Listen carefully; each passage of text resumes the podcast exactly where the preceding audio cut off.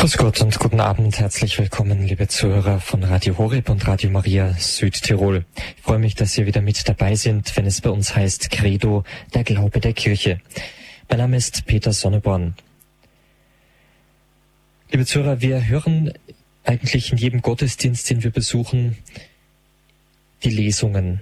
Wir haben den Wortgottesdienst, wir haben die Eucharistiefeier und beides ist von der Kirche als ein Tisch bezeichnet worden, der uns von Gott gedeckt wird. Die Eucharistie, das ist klar, Jesus Christus gibt sich selbst uns zur Speise. Er kommt mit Leib und Blut zu uns, möchte unsere Nahrung sein, möchte in uns, in unserer Seele, in unserem Leib Wohnung nehmen. Der andere Tisch zuvor als Vorbereitung, das ist der Tisch des Wortes. Und dieser Tisch des Wortes, der wird uns Gläubigen seit dem Zweiten Vatikanum, seit dort einige Änderungen in der Liturgie vorgenommen wurden, in reicherer Weise als zuvor gedeckt. Wir haben zwei Lesungen, die nicht das Evangelium sind und dann eben als Höhepunkt das Evangelium, das Wort Jesu Christi selbst.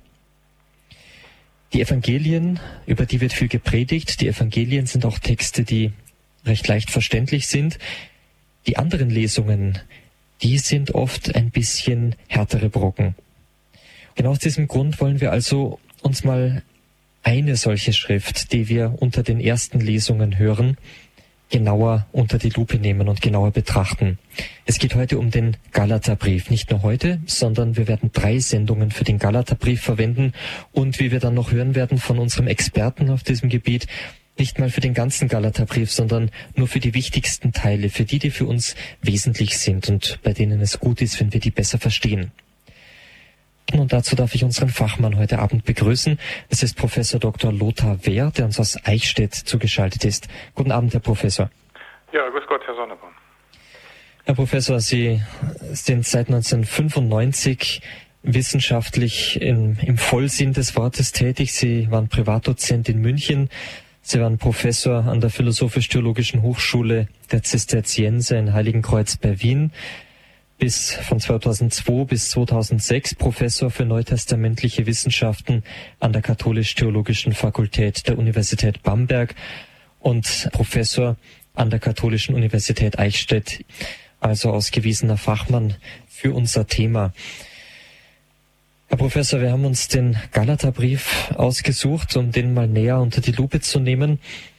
Ich habe eingangs schon gesagt, die Evangelien, die stehen uns doch in vielerlei Hinsicht näher. Das ist erstens mal Wort Jesu Christi. Das scheint uns mal das Wichtigste zu sein, denn was wollen wir anderes als Worte von unserem Erlöser hören? Und zweitens sind sie auch vom Text her verständlicher. Warum lohnt sich das aus Ihrer Sicht als Experte für Neues Testament, sich jetzt mit so einem Brief vom heiligen Paulus zum Beispiel zu befassen, der oft ähm, für uns weniger leicht verständlich ist, der Hintergründe braucht, Hintergrundwissen braucht, das wir oft nicht haben, der sich an ganz bestimmte Gemeinden richtet? Ja, die neutestamentlichen Briefe geben uns noch besser als die Evangelien Einblick in die Situation der frühen christlichen Gemeinden. Die Evangelien richten ihren Blick ja hauptsächlich auf das irdische Wirken Jesu, das vorösterliche Wirken Jesu und lassen nur hier, hier und da mal anklingen, äh, was sich in den Gemeinden, an die die Evangelien gerichtet sind, abgespielt hat. Aber die Briefe, gerade die Paulusbriefe, sind Gelegenheitsschriften, die in ganz konkrete Gemeindesituationen hineingeschrieben sind. Und das macht sie für uns interessant, denn die Probleme, die die Gemeinden damals hatten, sind zum Teil auch die Probleme, die uns heute noch beschäftigen. Und insofern können wir vieles aus den Briefen auch lernen. Und außerdem zeigen uns die Briefe, wie man die Verkündigung Jesu in der Praxis im Gemeindealltag umgesetzt hat. Auch das ist für uns sehr hilfreich, denn darum bemühen wir uns ja auch. Ist so eine Predigt eines Apostels, ähm, wie soll man das nennen, ist das schon eine Art Auslegung der Worte Jesu Christi? Ja, Paulus bezieht sich selten auf Worte Jesu, gelegentlich schon, finden wir auch bei ihm solche Anklänge. Er legt vor allem das frühe christliche Bekenntnis aus, das sich nach Ostern entwickelt hat, also das Bekenntnis dazu, dass Jesus für uns gestorben ist und dann von den Toten auferweckt wurde von Gott, dem Vater. Und das ist ja eigentlich die Mitte unseres Glaubens nicht, dass Christus lebt, dass er nicht im Tod geblieben ist, dass er uns deswegen auch erlöst, dass wir Hoffnung haben, auch ewiges Leben zu erlangen. Und nur von diesem Ereignis von Tod und Auferstehung Jesu her gewinnen auch die Worte Jesu ihre letzte Bedeutung. Nicht? Sie sind heute noch aktuell, weil Christus heute noch lebendig in der Kirche gegenwärtig ist. Und Paulus entwickelt seine Verkündigung eben vor allem von diesem Kern des christlichen Glaubens, nicht von der Auferstehungsbotschaft her und von der Kreuzesbotschaft.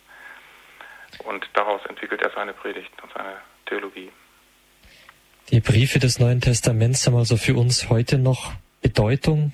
Die Gemeinde hat sich nicht wesentlich, zumindest in manchen Punkten geändert. Wir sind nach wie vor Menschen wie früher auch. Jetzt freuen wir uns, Herr Professor, dass wir aus Ihrem großen Wissensschatz schöpfen dürfen, daran teilhaben dürfen in diesem Vortrag, dann noch in weiteren zwei Sendungen.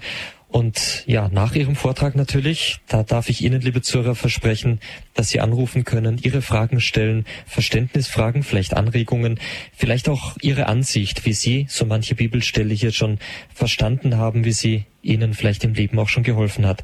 Zunächst aber Ihr Vortrag, Herr Professor, ganz Ihnen das Wort. Dankeschön.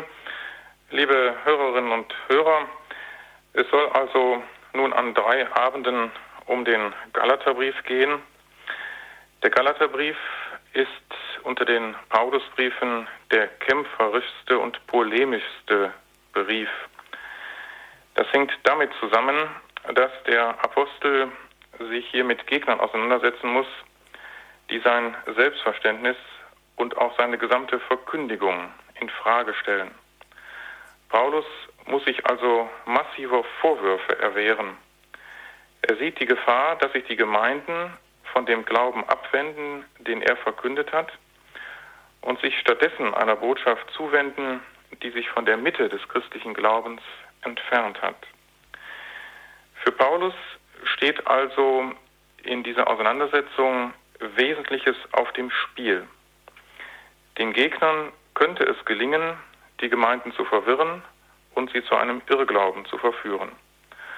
Und offenbar haben die Gegner sogar positive Aufnahme bei nicht wenigen Christen in den Gemeinden gefunden.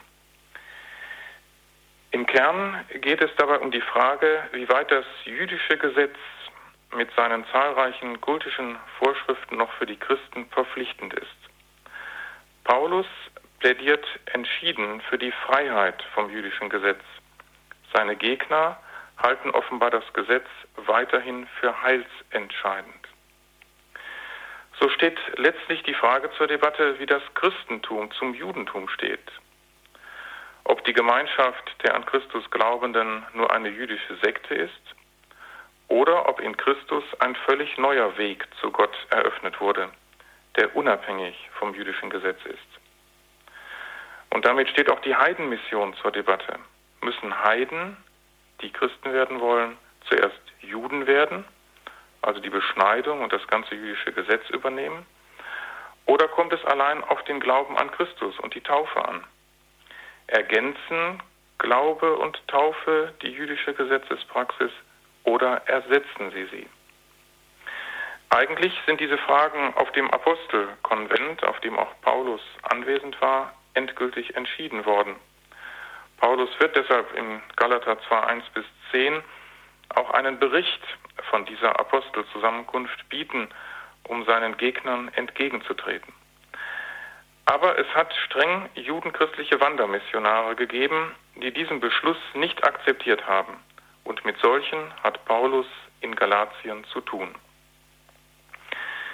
Die Lektüre des Galaterbriefes ist deshalb so reizvoll, weil Paulus durch die Schärfe der Auseinandersetzung zu pointierten Aussagen provoziert wird. Wichtige Anliegen des Paulus werden im Galaterbrief also zur Sprache gebracht. Des Weiteren ist der Galaterbrief so wertvoll, weil wir in ihm viele autobiografische Angaben des Apostels finden. Da Paulus von den Gegnern auch persönlich angegriffen wird, ist er gezwungen, auch seinen Lebenslauf in seine Argumentation einzubauen. So erfahren wir aus dem Galaterbrief einiges über den Apostel, was wir nirgends sonst in den Paulusbriefen oder in der Apostelgeschichte lesen. Da es nicht möglich ist, den gesamten Galaterbrief vorzustellen, der Brief enthält vor allem in seinem zweiten Teil schwierige Passagen, die uns heute nicht mehr unmittelbar zugänglich sind, weil sie den antiken jüdischen Denkhorizont voraussetzen. Weil ich hier also nicht den gesamten Galaterbrief vorstellen kann, möchte ich mich an den drei zur Verfügung stehenden Abenden im Wesentlichen auf den Anfang des Briefes beschränken, genauer die ersten beiden Kapitel. Sie führen uns mitten hinein in den theologischen Konflikt zwischen Paulus und seinen Gegnern. Zudem sind sie sehr anschaulich, insofern Paulus hier viel Persönliches über sich, sein Leben und sein Selbstverständnis als Apostel preisgibt.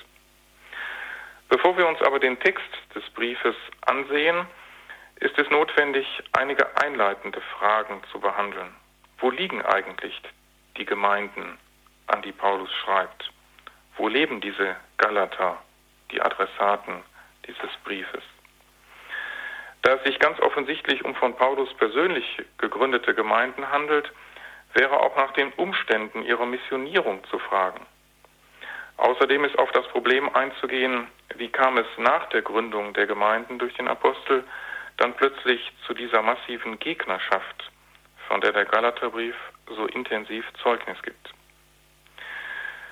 Zunächst zur geografischen Lage der Gemeinden. Die Landschaft Galatien liegt in der Gegend um das heutige Ankara herum, also in der Mitte Kleinasiens, der heutigen Türkei. Die Römer haben dort auch eine Provinz eingerichtet, die den Namen Galatien trägt, die aber über die Landschaft hinaus auch Gebiete südlich davon umfasst. Paulus schreibt aber an die Galater im engeren Sinne. In Galater 3.1 spricht er sie direkt an, ihr unvernünftigen Galater, wer hat euch verblendet, sagt er da. Also er meint die Christen gewordenen Mitglieder dieser Stämme in der Landschaft Galatien.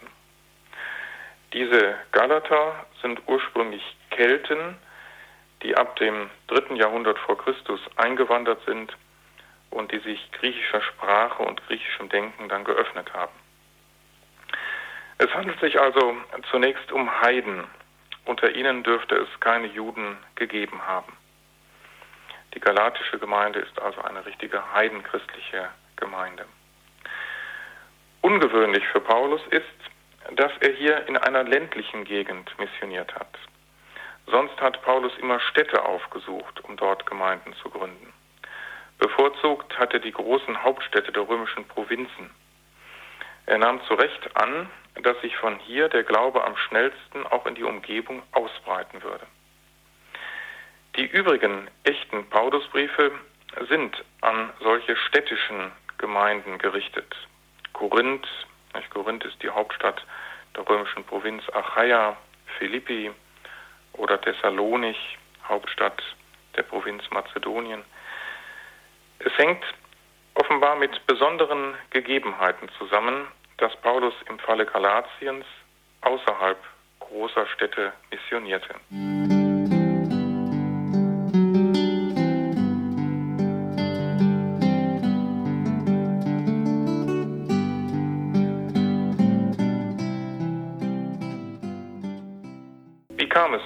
Zu dieser für Paulus ungewöhnlichen Gründung von Gemeinden in der ländlichen Gegend Galatien? Paulus erzählt selbst im Galaterbrief einiges über die Erstverkündigung in dieser Gegend und die Gemeindegründung. Hören wir Galater 4, 13 bis 15, wo auch die Enttäuschung des Paulus über die weitere Entwicklung in den Gemeinden schon anklingt. Ihr wisst, dass ich krank und schwach war, als ich zum ersten Mal euch das Evangelium verkündigte.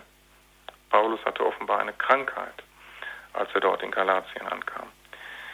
Ihr aber habt auf meine Schwäche, die für euch eine Versuchung war, nicht mit Verachtung und Abscheu geantwortet, sondern mich wie einen Engel Gottes aufgenommen, wie Christus Jesus. Wo ist eure Begeisterung geblieben? Ich kann euch bezeugen, wäre es möglich gewesen, Ihr hättet euch die Augen ausgerissen, um sie mir zu geben. Paulus war also offenbar krank, als er zum ersten Mal als Missionar in dieser Gegend war. Es war auf der sogenannten zweiten Missionsreise des Apostels, die ihn noch weiter nach Griechenland und damit zum ersten Mal auf den europäischen Kontinent führen sollte. Die Apostelgeschichte erwähnt diesen Aufenthalt des Paulus in Galatien, auch wenn sie von den Gemeindegründungen nichts erzählt. Apostelgeschichte 16.6 heißt es, weil ihnen, gemeint ist Paulus mit seinen Begleitern, aber vom Heiligen Geist verwehrt wurde, das Wort in der Provinz Asien zu verkünden, reisten sie durch Phrygien und das galatische Land. Da wird auch Galatien erwähnt. Phrygien liegt südwestlich von Galatien, also von Südwesten ist Paulus demnach nach Galatien gekommen, um dann nach seiner Genesung nach Westen weiterzuziehen bis nach Troas, das liegt an der Westküste Kleinasiens, nicht, also im Nordwesten der heutigen Türkei. Und von dort ist Paulus dann mit dem Schiff nach Griechenland übergesetzt. Wahrscheinlich war es so, dass Paulus gar nicht die Absicht hatte, in der ländlichen Gegend Galatiens zu missionieren. Er strebte weitere Städte an. Aber seine Erkrankung zwang ihn dazu, eine Pause einzulegen und sich eine gewisse Zeit in Galatien auszuruhen. Wir wissen nicht, welche Krankheit Paulus hatte. Vermutlich war es die chronische Krankheit, die er auch an anderen Stellen in seinen Briefen erwähnt und die ihn immer wieder gequält hat. Den wenigen Andeutungen des Paulus ist nicht zu entnehmen, welcher Art dieses Leiden war. Immerhin gibt er dieser offenbar wiederkehrenden Krankheit in 2 Korinther 12, 7 bis 10 einen positiven Sinn. Sie verhindert, so sagt er da, dass er hochmütig wird und macht ihm bewusst, dass er ganz von der Gnade Gottes lebt. Denn gerade in der menschlichen Schwäche erweist Gott seine Macht. Hören wir dazu Paulus selbst nach 2 Korinther 12, 7 bis 10. Damit ich mich wegen der einzigartigen Offenbarungen nicht überhebe, wurde mir ein Stachel ins Fleisch gestoßen, ein Bote Satans, der mich mit Fäusten schlagen soll, damit ich mich nicht überhebe, nicht damit ich nicht überheblich werde, mir etwas einbilde auf meine besonderen Offenbarungen und Visionen. Paulus spricht hier vom Stachel, der in sein Fleisch gestoßen wurde, ein Bote Satans, der mit Fäusten schlagen soll. Nicht? Das ist also ein Bild für diese Krankheit, die er hat, eine schmerzhafte Krankheit, nicht, der mich mit Fäusten schlägt, also die immer wieder ihn gequält hat. Und dann berichtet er weiter, dreimal habe ich den Herrn angefleht, dass dieser Bote Satans von mir ablasse. Er aber antwortete mir, meine Gnade genügt dir, denn sie erweist ihre Kraft in der Schwachheit. Viel lieber also will ich mich meiner Schwachheit rühmen, damit die Kraft Christi auf mich herabkommt. Deswegen bejahe ich meine Ohnmacht, alle Misshandlungen und Nöte, Verfolgungen und Ängste, die ich für Christus ertrage, denn wenn ich schwach bin, dann bin ich stark. Ganz offensichtlich hat Paulus auch in Galatien die Erfahrung gemacht, dass Gott in der Schwäche des Apostels seine Stärke offenbart. Denn die Erkrankung, die einen längeren Aufenthalt in Galatien nötig machte, ermöglichte es Paulus, bei den Galatern den Glauben zu verkünden. Und dies auch mit Erfolg, denn Gemeinden sind entstanden. Die Galater haben Paulus freundlich aufgenommen. Wie wir eben gehört haben, wären sie sogar bereit gewesen, sich für Paulus ein Auge auszureißen, um es ihm zu geben. Man kann von daher wohl nicht auf ein Augenleiden des Paulus schließen, es handelt sich um eine Metapher, eine sprichwörtliche Redensart. Die Galater, so will Paulus sagen, hätten alles getan zur Gesundung des Apostels, nicht damit Paulus wieder gesund wird. Die Galater waren also anfangs dem Apostel sehr freundlich und herzlich zugetan. Sie haben ihn als kranken Menschen kennengelernt, ihn aber nicht abgelehnt, sondern alles für seine Genesung getan. Im Gegenzug hat Paulus sie mit dem Evangelium von Jesus Christus vertraut gemacht. Es haben sich so viele von den Galatern zum Glauben bekehrt, dass schon bald nicht nur eine, sondern sogar mehrere Gemeinden entstanden sind. Der Galaterbrief ist nämlich nicht, wie die meisten der echten Paulusbriefe, an eine einzelne Gemeinde gerichtet, sondern an mehrere Gemeinden. Man sieht ja schon am Anfang des Briefes in Galater 1, 2, wo Paulus die Adressaten nennt. Da sagt der Paulus, schreibt an die Gemeinden in Galatien. Man kann hier schon sehr gut ein Kennzeichen des paulinischen Selbstverständnisses erkennen. Er war Apostel mit seiner ganzen Existenz. Jede Gelegenheit nutzte er, um möglichst viele Menschen für den Glauben zu gewinnen. Sogar eine Phase der Schwäche, eine Krankheit, die ihm sicher quer kam, weil er so seine nächsten Ziele nicht gleich erreichen konnte, nutzte er zur Verkündigung. Paulus hat dann nach seiner vorläufigen Gesundung die Gemeinden verlassen um seine Reise nach Griechenland fortzusetzen. Zur weiteren Entwicklung in den Gemeinden, die dann zur Abfassung des Galaterbriefes führten, hören wir dann etwas nach der folgenden Musik.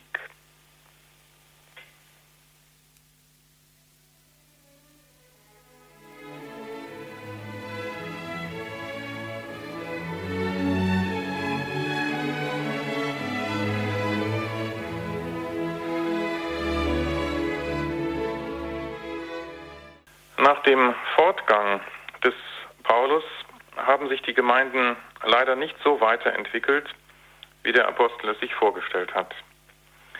Es sind christliche Wandermissionare in die Gemeinden eingedrungen und haben versucht, mit falschen Lehren die Gemeinden gegen Paulus aufzubringen und auch die Verkündigung des Apostels in ein schlechtes Licht zu rücken.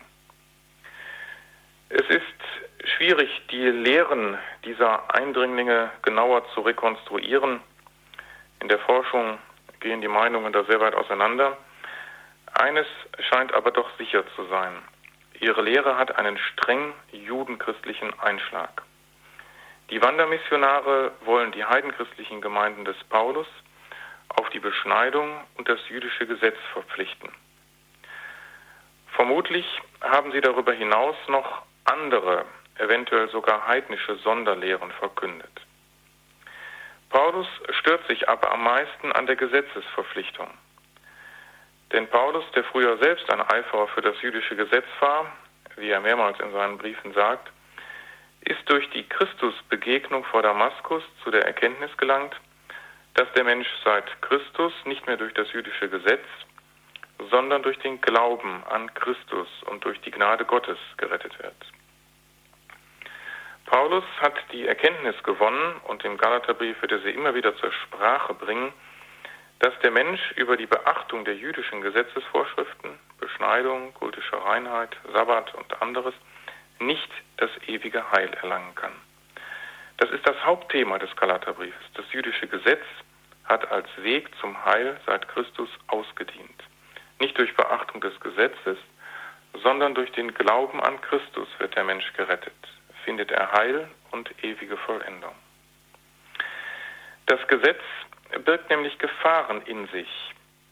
Es führt den Menschen letztlich zu der falschen Überzeugung, dass er sich selbst aus eigener Kraft das ewige Heil erwerben kann.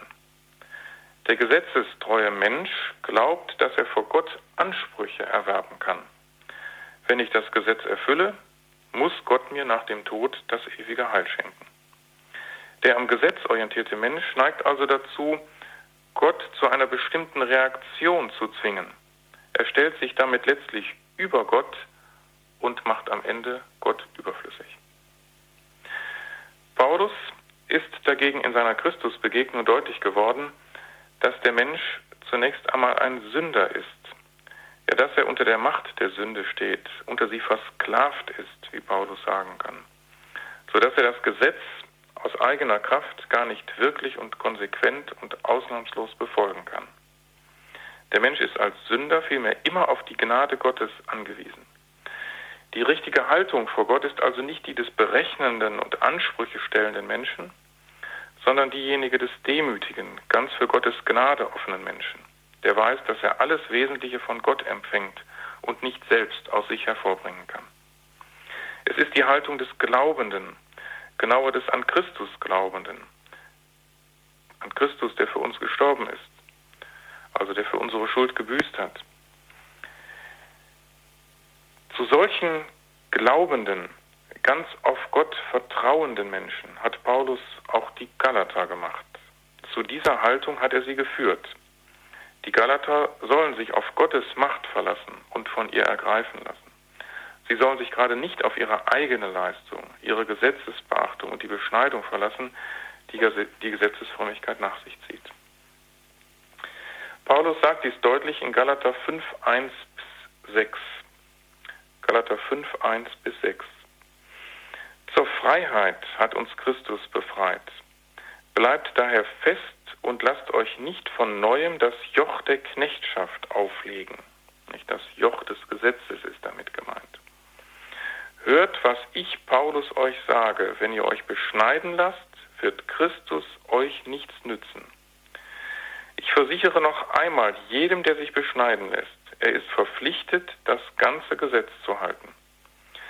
Wenn ihr also durch das Gesetz gerecht werden wollt, also das Heil erlangen wollt, eure ewige Verendung erlangen wollt, wenn ihr das durch das Gesetz erreichen wollt, dann habt ihr mit Christus nichts mehr zu tun. Ihr seid aus der Gnade herausgefallen.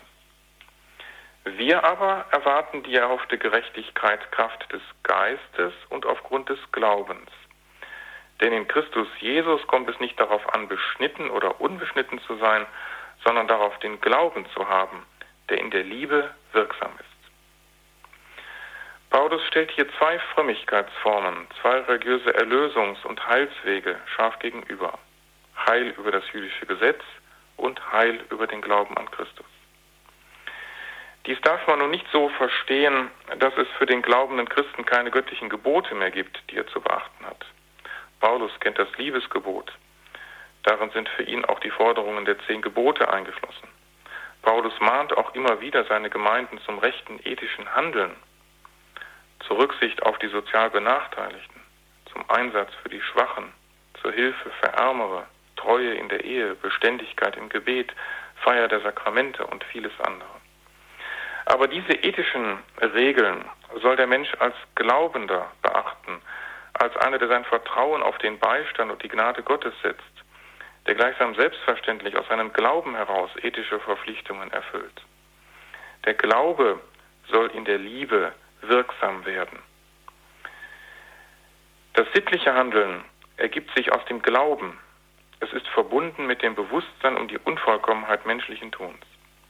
Das sittliche Handeln steht nicht für sich, es geschieht nicht, um sich vor Gott Verdienste zu erwerben, um eine Leistung vor Gott vorzuweisen, für die man von Gott mit ewigem Leben dann belohnt wird.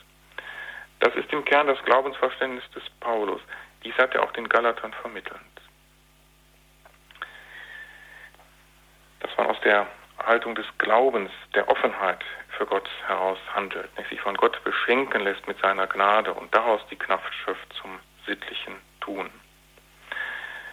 Doch die eingedrungenen Wanderprediger drohen nun das Werk des Paulus zu zerstören, indem sie die Christen auf den für Paulus überholten Gesetzesweg zurückführen wollen.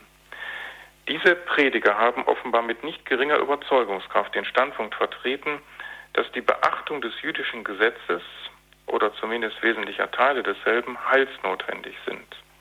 Ohne das Gesetz, so sagen sie, kann man nicht das ewige Heil erlangen. Dabei verstehen sie unter dem Gesetz nicht nur die ethischen Forderungen des Alten Testaments wie die zehn Gebote, sondern auch die zahlreichen Vorschriften, die das jüdische Alltagsleben regeln. Man kann sich wundern, wieso in der Gemeinde solche positive, wieso sie in der Gemeinde solche positive Resonanz finden. Dass sie in der Gemeinde auf offene Ohren stießen, dürfte vor allem zwei Gründe haben. Erstens verfing ihr Hinweis auf die Heilsgeschichte, wie kann, so dürften sie argumentiert haben, derselbe Gott, der Mose am Sinai das Gesetz gegeben hat, jetzt plötzlich sagen, das Heil erlangt man ohne die Beachtung eben dieses Gesetzes. Sie werden deswegen den Eindruck erweckt haben, dass sie die Heidenchristen Galatiens in die Heilsgeschichte Israels hineinholen, von der sie durch die Verkündigung des Paulus getrennt sind. Auf solche Argumente scheint Paulus vor allem im zweiten Teil des Galaterbriefes einzugehen. Zweitens erschien vielen in der Gemeinde ein konkreter Glaube, der bestimmte Vorschriften und Gebote beachtet, einfacher als der doch etwas abstrakte und verinnerlichte Glaube des Paulus. Es ist einfacher, bestimmte Gebote zu beachten und sozusagen abzuhaken. Dann kann man sich zurücklehnen und hat den Eindruck, alles für seinen Glauben Wichtige getan zu haben. Aber der christliche Glaube, so wie Paulus ihn versteht und wie ihn auch Jesus verkündigt hat und gefordert hat, der verlangt eben mehr. Dies zeigt sich schon in der Verkündigung Jesu, die Paulus hier getreu bewahrt. Glauben als Vertrauen in Gott und Liebe als Zuwendung des ganzen Menschen zu Gott und zu Mitmenschen. Das ist mehr, als sich in Gebote fassen lässt. Auf diese Weise ist man ständig gefordert. Man kann immer noch mehr die Liebe und den Glauben verwirklichen. Das Liebesgebot Jesu kann man nie einfach abhaken. Hier ist man immer noch mehr gefordert. So versteht man die Erregung des Paulus. Die Gegner verführen die galatischen Heidenchristen zu einer völlig falschen Haltung und Einstellung vor Gott und vor anderen Menschen. Wesentliches für den christlichen Glauben steht hier auf dem Spiel. Offenbar haben die Gegner zusätzlich noch gegen Paulus persönlich polemisiert. Denn am Beginn des Galaterbriefes ist Paulus ganz offensichtlich bemüht, seine Autorität als Apostel wiederherzustellen. Die Gegner haben bestritten, dass Paulus sich überhaupt zu Recht Apostel nennen darf. Sie sagen, Paulus ist nicht wirklicher Apostel, weil er die Kirche zunächst sogar noch verfolgt hat. Er ist also erst sehr spät zum Glauben gekommen, kannte den irdischen Jesus nicht, war zumindest nicht sein Jünger und ist von anderen Aposteln erst über den Glauben belehrt worden. Er gehört also gar nicht zur ersten, sondern zur zweiten Generation. Deshalb hat er gar nicht die Autorität, mit der er so gerne auftritt. Wir werden in den ersten beiden Kapiteln des Galaterbriefes sehen, dass sich Paulus offenbar gegen solche Angriffe wehren muss. Damit ist klar, welche Anliegen Paulus im Galaterbrief verfolgt. Er will die beiden Vorwürfe zurückweisen, er sei erstens kein Apostel, weshalb zweitens der Inhalt seiner Verkündigung, das gesetzfreie Evangelium, falsch sei. Beide Kritikpunkte, die ihn als Apostel zutiefst in Frage stellen, weist Paulus im Galaterbrief zurück. Am Anfang des Briefes, den wir uns an diesen drei Abenden vor allem genauer ansehen werden, geht er auf den Vorwurf ein, er sei kein Apostel. Nebenbei kommt er aber auch schon auf den Inhalt seiner Verkündigung zu sprechen. Für Paulus sind immer sein Amt und sein Evangelium, seine Person und seine Botschaft ganz eng miteinander verbunden. Man kann beides nicht trennen. Als ersten Text aus dem Brief an die Christen Galatiens schauen wir uns den Briefeingang, den Briefanfang etwas näher an, das sogenannte Präskript, also die ersten fünf Verse des Galaterbriefes. Aber bevor ich darauf zu sprechen komme, hören wir noch eine Musikeinspielung.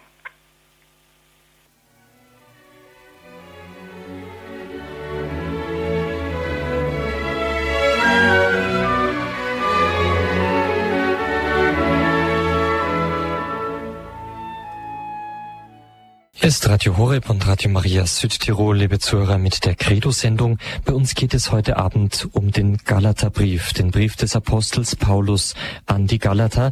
Diesen Brief, den wir in der Liturgie so oft hören, den wir vielleicht auch schon oft gelesen haben. Unser Spezialist, unser Referent heute Abend ist Professor Dr. Lothar Wehr, Fachmann für neutestamentliche Exegese. Er ist Bibelwissenschaftler und er teilt uns nun ein bisschen mit, was da für Hintergründe notwendig sind, damit wir diesen Brief besser verstehen. Wir freuen uns nun noch auf einen dritten Teil Ihres Vortrags, Herr Professor.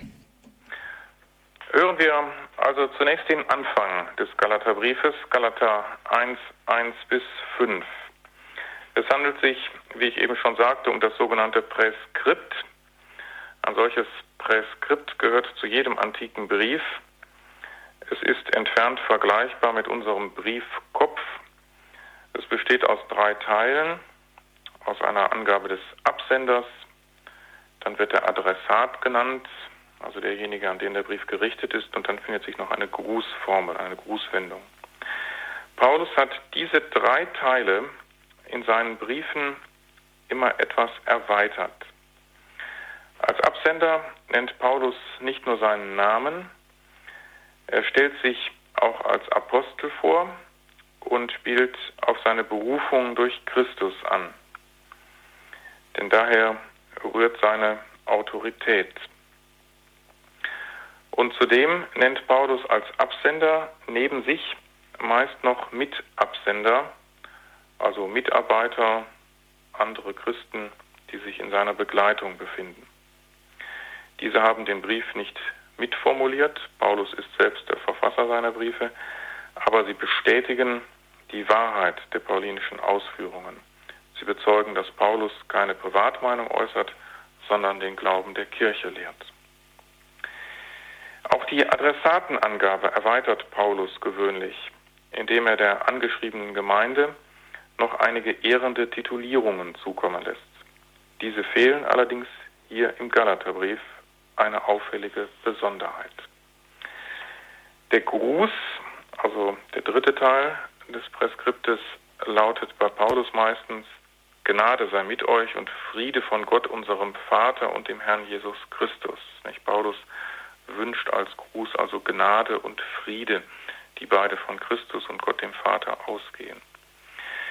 Hier im Galaterbrief ist diese paulinische Grußformel erweitert um einen Hinweis auf den Erlösungstod Jesu und dessen Heilsbedeutung. Nun aber zum Wortlaut des Preskriptes im Galaterbrief. Paulus zum Apostel berufen, nicht von Menschen oder durch einen Menschen, sondern durch Jesus Christus und durch Gott den Vater, der ihn von den Toten auferweckt hat. Und alle Brüder, die bei mir sind. Das ist also die Absenderangabe, nicht? Paulus, der Apostel, und alle Brüder, die bei mir sind. Also eine Gruppe von anderen Christen, dort wo Paulus sich aufhält. Und dann kommt die Adressatenangabe an die Gemeinden in Galatien. Das ist die Angabe derjenigen, an die der Brief gerichtet ist ganz knapp formuliert hier im Galaterbrief. Und dann kommt der Gruß, erweitert, wie gesagt, Gnade sei mit euch und Friede von Gott, unserem Vater und dem Herrn Jesus Christus, der sich für unsere Sünden hingegeben hat, um uns aus der gegenwärtigen bösen Welt zu befreien, nach dem Willen unseres Gottes und Vaters, ihm sei Ehre in alle Ewigkeit. Amen. Der dreigliedrige Aufbau ist also sehr gut zu erkennen. Die Besonderheiten, die mit der speziellen Situation in Galatien zusammenhängen, sind aber auch deutlich zu sehen. Gehen wir einfach mal diese drei Teile durch. Zunächst zur Absenderangabe. Paulus stellt sich selbst nicht nur mit seinem Namen und wie er es meist in seinen Briefen tut, mit dem Aposteltitel vor, sondern er betont hier im Galaterbrief, dass er nicht von einem Menschen und auch nicht durch die Vermittlung eines Menschen zum Apostel berufen wurde, sondern direkt durch Jesus Christus und Gott den Vater, der Jesus von den Toten auferweckt hat. Paulus will also offenbar gleich am Anfang des Briefes seine Autorität herausstreichen. Er ist ein wirklicher Apostel, wie es sie nur am Anfang der Kirche gegeben hat. Apostel sind diejenigen, die zum Teil Begleiter Jesu während dessen irdischer Wirksamkeit waren, die aber auf jeden Fall vom auferstandenen Herrn berufen wurden. Begleiter Jesu war Paulus nicht. Er hat sogar nach Ostern noch die Kirche zunächst verfolgt. Aber er ist dann doch, wenn auch spät, von Christus direkt berufen worden. Das ist dieses Erlebnis vor Damaskus. Es war eine unmittelbare Berufung und Beauftragung durch Christus. Das betont Paulus hier im ersten Vers des Galaterbriefes. Diese Berufung war nicht durch Menschen vermittelt und sie geschah auch nicht durch einen Menschen, nicht von einem Menschen oder durch einen Menschen, sondern durch Jesus Christus geschah sie. Und deshalb kann Paulus die Auferstehung Jesu bezeugen, denn er hat den lebendigen Herrn gesehen. Deshalb kann er mit derselben Autorität wie die anderen Apostel, wie Petrus, Johannes, Jakobus und andere auftreten. Und deshalb ist seine Verkündigung wahr und verlässlich. So wird hier schon deutlich, dass die Gegner, die die Autorität des Paulus herabsitzen, im Unrecht sind. Sie stellen sich letztlich gegen Christus, der Paulus berufen hat. Das hat im Übrigen bis heute auch für uns Bedeutung. Nicht? Paulus ist auch für uns eine Autorität in seinen Briefen, weil er zu den Osterzeugen gehört. Und er ist ja sogar der einzige Auferstehungszeuge, von dem wir eigene Schriften besitzen und der uns mehrfach von dieser Begegnung mit Christus erzählt. Und dass die Briefe des Apostels in das Neue Testament aufgenommen wurden, das hängt damit zusammen, dass sie von einem Verkünder der ersten Stunde stammen, von einem Osterzeugen und Apostel, der direkt von Christus beauftragt wurde. Und das macht die Paulusbriefe bis heute so wertvoll, auch wenn vieles darin für uns nicht immer unmittelbar verständlich ist. Auch der Hinweis auf die Auferweckung Christi durch Gott ist Paulus bei seiner Selbstvorstellung wichtig. Die Auferweckung Christi ist der besondere Kern der christlichen Verkündigung. Durch die Auferstehung Christi ist der Glaube an Christus möglich. Christus ist als der Lebendige in der Gemeinde gegenwärtig. Auf ihm ruht die Hoffnung der Glaubenden. In seiner Auferstehung ist unsere Hoffnung auf unsere eigene Auferstehung begründet. Christus bahnt uns so den Weg zu Gott, nicht mehr das jüdische Gesetz. Und Paulus kann als Apostel, weil er vor Damaskus den Herrn gesehen hat, diese Auferstehung bezeugen. Daran erinnert Paulus hier im ersten Vers seines Briefes.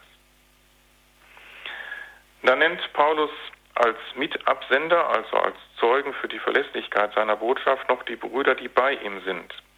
Er nennt nicht bestimmte Namen von Mitarbeitern, wie in anderen seiner Briefe, sondern eine wohl größere Gruppe, vermutlich die Gemeinde, bei der er sich gerade aufhält. Man nimmt an, dass es eine Gemeinde in Mazedonien gewesen ist, also im nördlichen, heutigen nördlichen Griechenland. Philippi oder Thessalonich. Paulus tritt also mit apostolischer Autorität auf und ist zugleich eingebunden in die Kirche. Als Apostel vertritt er den Glauben der Kirche, den Glauben, der von den übrigen Christen mitgetragen wird. Die Adressatenangabe, die sich also im zweiten Teil dieses Proskriptes findet, ist im Galaterbrief auffällig knapp gehalten und sehr spartanisch formuliert. Sie lautet einfach an die Gemeinden in Galatien, nichts weiter.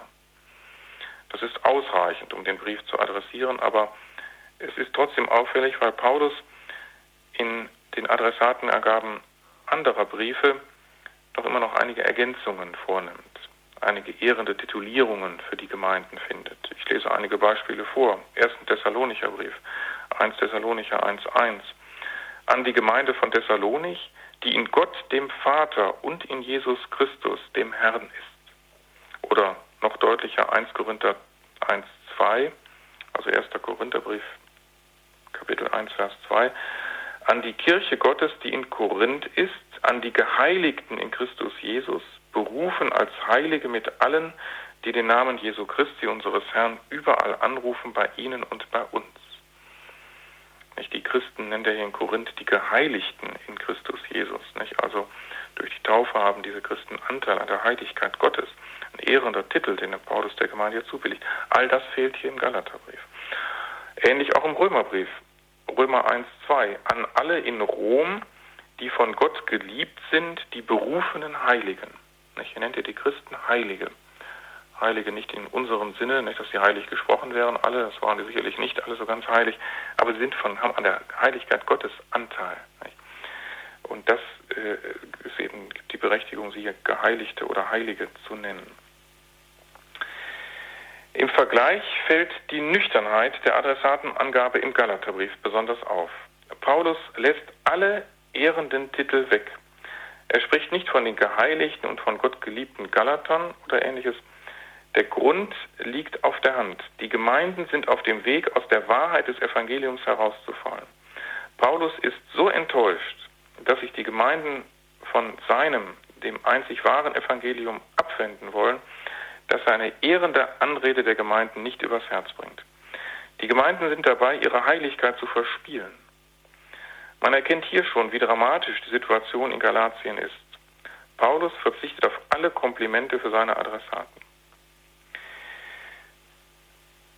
Etwas erweitert im Vergleich zu seinen übrigen Briefen hat Paulus den dritten Teil des Preskriptes, den Gruß.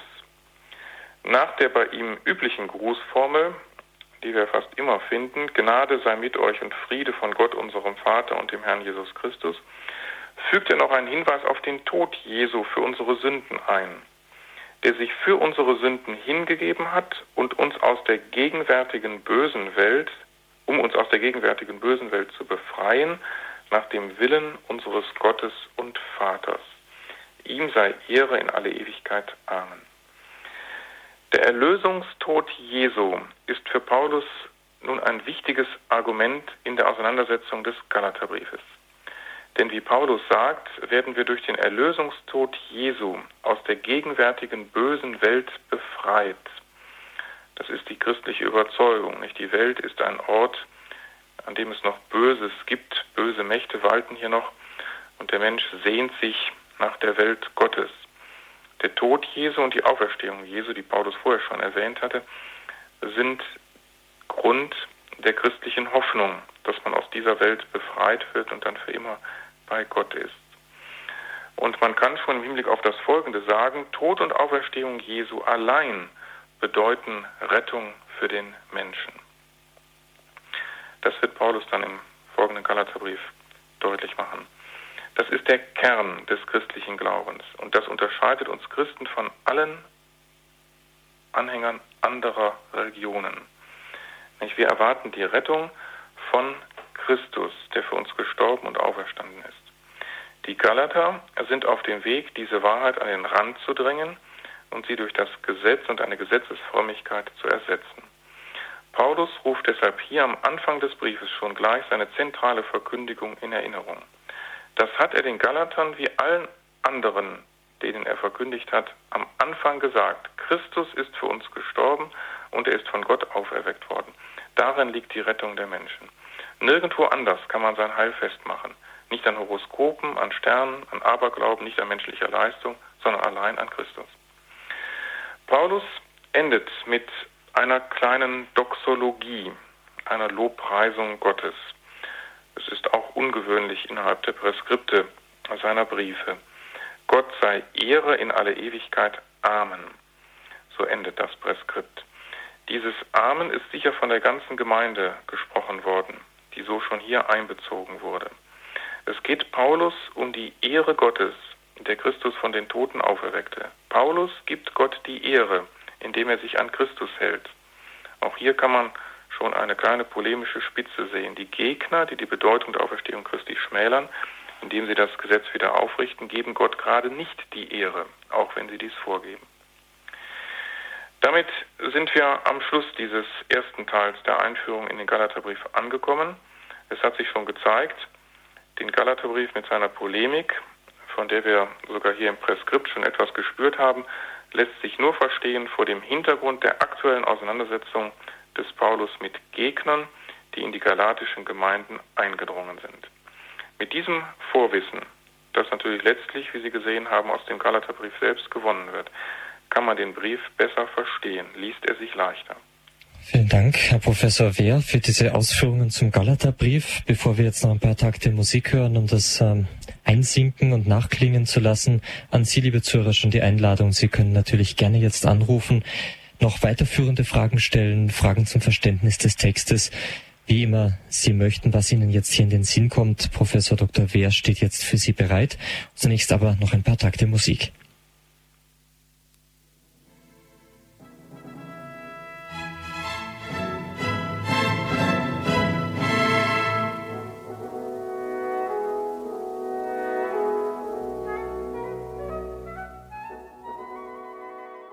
Ist Radio Horeb und Radio Maria Südtirol mit der Credo-Sendung. Bei uns, liebe Zuhörer, geht es heute um den Brief des Apostels Paulus an die Galater. Wir wollen diesen Brief näher kennenlernen und vor allen Dingen auch besser verstehen lernen. Unser Referent heute Abend ist Professor Dr. Lothar Wehr, Professor für neutestamentliche Wissenschaft an der Katholischen Universität Eichstätt-Ingolstadt. Herr Professor, wir haben jetzt von Ihnen gehört in Ihrer Einführung dieser ersten von drei Sendungen zum Galaterbrief, dass ähm, das so ein kämpferischer Brief ist, polemisch. Paulus setzt sich mit seinen Gegnern auseinander. Ähm, er wird kritisiert, er sei nicht ein echter Apostel, weil er ja erst nach dem Tod und Auferstehung Jesu berufen wurde und er schaffe gottgegebenes Gesetz ab. Jetzt war ja auch in Ihrem Vortrag die gesetzliche Frömmigkeit, gegen die Paulus sich wendet, äh, ein sehr zentraler Punkt.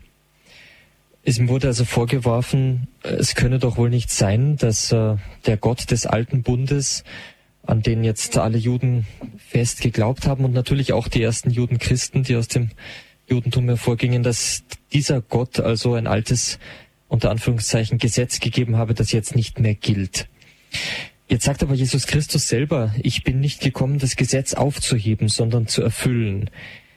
Ähm, haben jetzt diese Wanderprediger doch ein bisschen recht, wenn sie Paulus vorwerfen, wie kann der dieses Gesetz auf einmal aufheben? Ja, das Wort, das Jesus gekommen ist, das Gesetz zu erfüllen, findet sich im Matthäusevangelium im fünften Kapitel.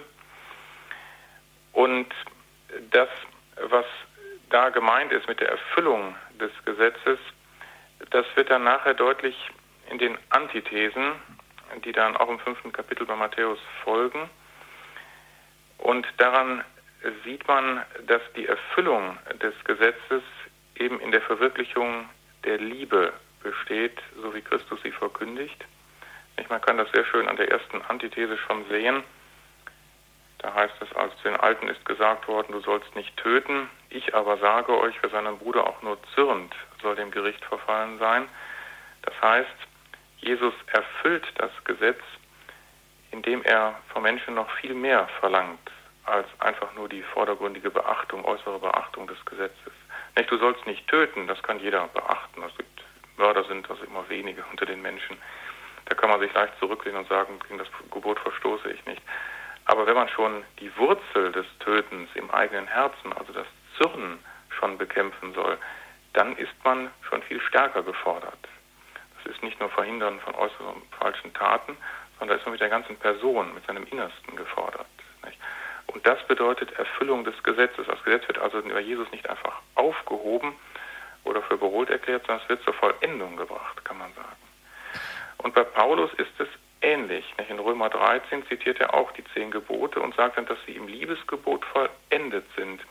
Und das Gesetz hat bei Paulus auch insofern noch eine Bedeutung, als es für Christus Zeugnis ablegt. Nicht? Das ist auch weiterhin die Gültigkeit des Gesetzes, so zitiert er auch das Gesetz. Nur das Gesetz hat ausgedient als ein Weg zum Heil, dass man also meint, durch die Beachtung der kleinen, der vielen Vorschriften sich das Heil erwerben zu können. So hat das da, in der Hinsicht hat das, das Gesetz ausgedient.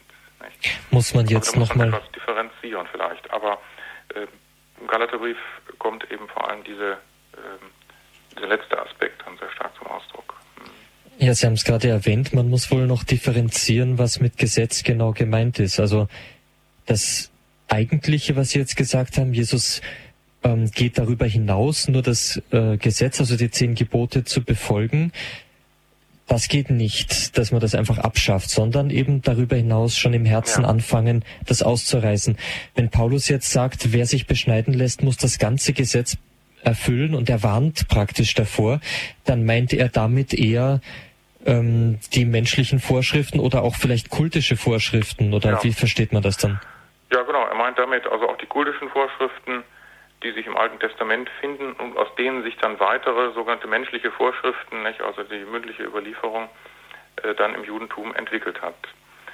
Nicht? Und das, das hat eben für die Christen dann auch keine Bedeutung mehr. Nicht? Aber die ethischen Aspekte des Gesetzes, die haben weiterhin ihre Gültigkeit in der Vollendung des Liebesgebotes natürlich.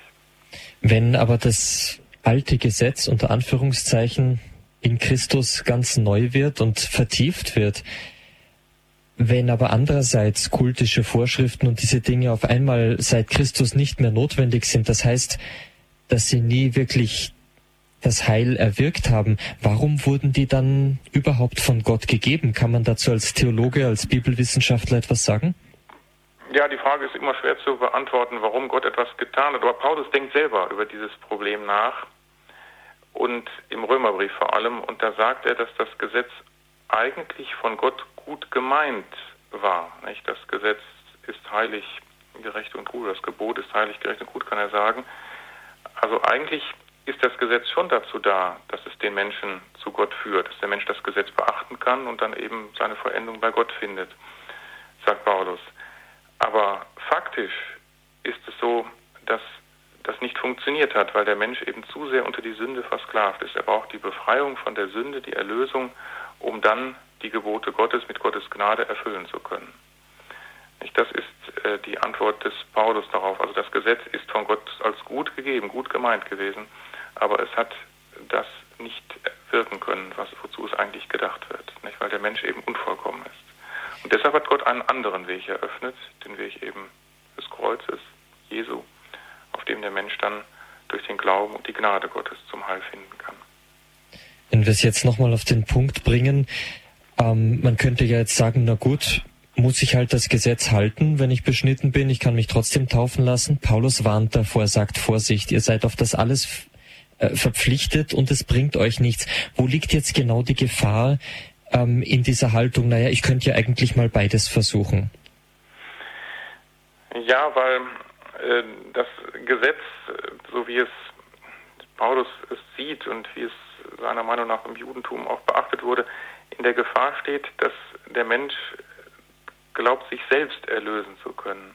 Dass der Mensch zu sehr auf sich selbst, auf seine Leistung, auf seine Möglichkeiten vertraut und nicht sich bewusst macht, dass er auf Gottes Gnade, Gottes Kraft angewiesen ist. Das ist die Gefahr bei diesem gesetzlichen Denken. Und deshalb ist Paulus dafür diese klare Alternative. Der Glaube ist es, der wichtig ist. Das ist die Voraussetzung. Die sich für Gott öffnen heißt Glauben, auf Gott vertrauen, nicht alles von Gott erwarten, alles Wesentliche. Und das gibt dann die Kraft, die Gnade, mit aus der heraus man dann auch das Gut tun kann. Nicht? Und man kann das ja im Leben vieler Heiligen auch sehen, die wir verehren. Nicht? Wir verehren ja da letztlich die Heiligkeit Gottes, die in ihnen aufscheint. Nicht in den guten Taten, auch in den selbstlosen Opfern der Heiligen in dem, was sie an großem Bewundernswertem geleistet haben, da scheint ja Gottes Kraft durch. Nicht Gottes Gnade wird da sichtbar. Und deshalb verehren wir die Heiligen, nicht? weil ihnen Gottes, Gottes Heiligkeit aufscheint. Also man sieht da, dass die, was die Gnade Gottes im Menschen bewirken kann. Das ist nicht eigene Jetzt. Leistung, sondern letztlich von Gott grundgelegt, von Gott ermöglicht. Jetzt gab es also zur Zeit des Paulus zunächst einmal die Diskussion um das alttestamentliche Gesetz, aber auch wir heute leben ja nach wie vor unter den zehn Geboten. Wir haben auch Kirchengebote etwa. Wir sprechen in Philosophie und Theologie vom sittlichen Handeln, also zum, vom guten sittlichen Handeln, zu dem der Mensch gerufen ist. Der Mensch soll sich also an Regeln halten. Jetzt haben Sie in Ihrem Vortrag gesagt, das sittliche Handeln steht nicht für sich. Es geschieht nicht, um sich vor Gott Verdienste zu erwerben, um eine Leistung vorzuweisen. Dennoch, wenn wir gut handeln, haben wir doch oft im Hinterkopf auch, ja, ich muss doch gut handeln, ich muss diese Gebote halten, ich möchte ja mal in den Himmel kommen. Wie muss da unsere Haltung sein? Ja, das sittliche Tun ist immer Ausdruck unseres Glaubens. Nicht? Das würde Paulus auch so sehen. Er erinnert die Gemeinden daran, was sie sind, nicht, dass sie Heilige sind, Geheiligte sind. Sagte er meist bei seinen Briefen, Galaterbrief jetzt gerade nicht, aber sonst spricht er, erinnert er die Gemeinden an ihre Heiligkeit, also an das, was ihnen von Gott geschenkt wurde. Und er verlangt dann, dass die Gemeinden entsprechend dieser Gott geschenkten Heiligkeit dann auch leben und handeln. Und das ist natürlich schon ein Anspruch, der auch an uns gestellt ist, dass wir uns so verhalten, wie es unserer Taufgnade, nicht, oder dem, was wir von Gott empfangen haben, auch an Charismen, an Gaben, an Fähigkeiten, dass wir uns dessen bewusst werden und dass wir dementsprechend auch handeln. Aber es ist letztlich die Gnade Gottes, die in uns dieses Handeln ermöglicht. Nicht die hohen Forderungen der Bergpredigt Jesu, der hohe Anspruch, der an den Menschen gerichtet wird von Jesus, der ist nur zu verwirklichen im Glauben, nicht? im Vertrauen darauf, dass Gott die Kraft dazu gibt und eben nicht rein aus menschlichem Können und menschlichem Vermögen. Kurz vor Ende der Sendung wird es jetzt doch noch mal zeitlich eng. Wir haben noch einen Hörer in der Leitung. Ich ja. darf Herrn Schröttke begrüßen. Guten Abend, ja. Herr Schröttke. Grüß Gott. Guten Abend. Ich wollte, guten Abend, Herr Professor. Guten ich wollte noch einen Gedanken mit hineinbringen bei dieser Frage, wie das ist, warum man nicht nur ähm, erfüllt, sondern sozusagen erstmal auf die Gnade Gottes bauen muss. Wenn man weiter zurückschaut auf die Kain- und Abel-Geschichte, ähm, wo Gott eben das Opfer Abels wohlgefällig ansieht, das ist doch auch Ausdruck der Liebe und Dankbarkeit. Und, und das ist äh, etwas, was man in dem Glauben, glaube ich, verwirklichen muss, um dann auch fähig zu werden, das Gesetz zu erfüllen. Ja, das ist richtig.